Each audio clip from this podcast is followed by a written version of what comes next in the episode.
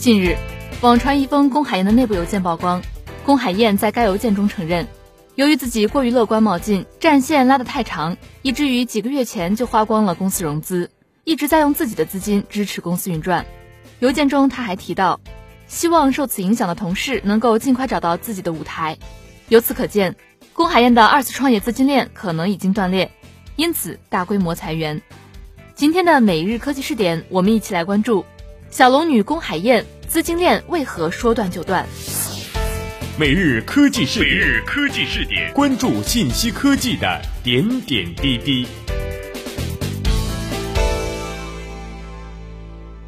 二零一二年底，龚海燕从世纪佳缘激流勇退后。连续推出过三款在线教育产品：在线英语口语一对一视频网站九幺外教，K 十二领域在线教育大平台梯子网和中小学直播互动线上教育平台纳好网。九幺外教网、梯子网、纳好网都是龚海燕在在线教育领域二次创业进行的探索和尝试。之前一直志得满满，未向外界透露任何迹象。为什么资金链突然断裂？我们综合各方信息做了些总结。首先，王强退出九幺外教投资，倒逼龚海燕创建梯子网。作为中小学优质教育资源共享平台的梯子网，在九幺外教网之后上线，但由于是全免费的平台，短时间内还需要大量人力物力的投入，其盈利模式一直为外界所关注。龚海燕曾明确提出，要用三年烧四点五个亿去推动梯子网。梯子网几乎可以称得上是九幺外教的反面。从非应试教育到应试教育，从收费模式到免费模式，从不做平台到大而全的平台。九幺外教当时的价格高达三百元每课时，与线下英语培训机构的价格相当。二零一三年年初，刚刚辞去世纪佳缘 CEO 职务，创办九幺外教网不久，来自新东方创始人王强的一个电话，让龚海燕陷入焦虑和思考。当时，龚海燕曾获得天使投资人徐小平和王强联合真格基金一起投资的口头承诺，但正当律师开始走流程的时候，王强却打来电话称决定放弃投资。王强给出的理由是，九幺外教所主攻的口语市场很小，而且被线下机构牢牢把持，没有大的发展空间。这对龚海燕的影响很大，一方面要在春节期间紧急约见网易资本等其他 VC 筹集资金，更重要的是。毕竟王强是新东方打拼多年的口语专家，他的退出也对龚海燕二次创业的模式提出拷问。但是箭在弦上不得不发，已经全面启动项目、高调出发的龚海燕只能硬着头皮走下去。项目不见得要那么早就去宣传，可能你搞了几个月才发现方向都没选对呢。龚海燕后来反思说，而顺理成章。寻找新的创业方向也贯穿了二零一三年九幺外教的成长过程中。第二，乐观冒进，战线拉得太长，导致梯子网失败。随着对在线教育了解的不断深入，龚海燕愈发意识到调整方向的必要性。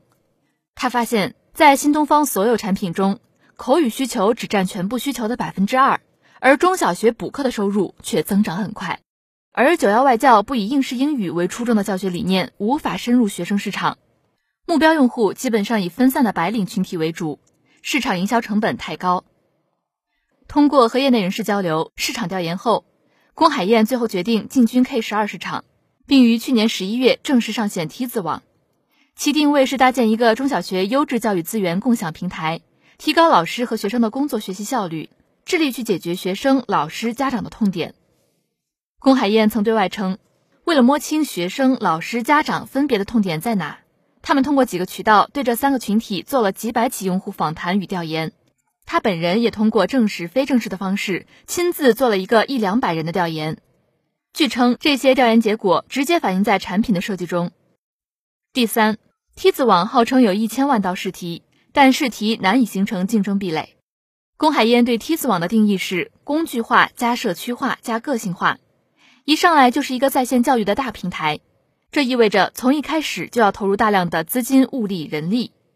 据称，当时龚海燕投入了绝大部分团队力量给了梯子网。梯子网号称有一千万道试题，但试题难以形成竞争壁垒，因为互联网上几乎不可能有独占内容，大量的教师还没有构成壁垒前，已经成为梯子网甩不掉的负担。另一方面，虽然大量老师产生了大量内容，却面临既卖不上价，也没有足够学生去消费的情况。平台规模也还没有形成壁垒，在线教育属于极其慢热的产品，又跟体制这个神秘的词汇有着千丝万缕的联系。平台规模增长需要几方共同成长，但按照龚海燕的描述，梯子网这一平台上教师的数量是多于学生的。不过，K 十二教育领域市场复杂，地方利益盘根错节。龚海燕表示，二次创业过于乐观冒进，战线拉得太长，以至于几个月前就花光了公司融资。目前公司的战线很不适合创业公司，因此要收缩战线，专注精力在有可能做成的项目上面。据投资圈人士透露，龚海燕在今年上半年就已经遇到了资金困难，一直在非常积极的寻求融资，曾经也拿到了某 VC 的投资意向书，但在做完尽职调查之后，该 VC 选择了停止投资，具体原因不详。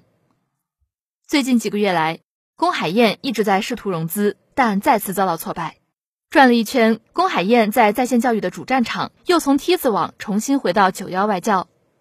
据熟悉在线教育的投资圈人士介绍，以梯子网、九幺外教甚至纳好网的现状看，无论哪个产品都不具备足够的融资条件。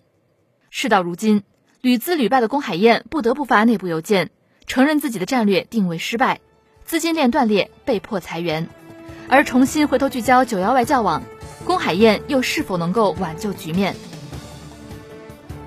好了，关于这个话题，我们就说到这里。感谢你的收听，同时欢迎大家关注我们的微信公众账号“直播互联网”。你的观点、意见和建议都可以通过微信公众账号“直播互联网”和默然联络。每日科技视点，每天不见不散。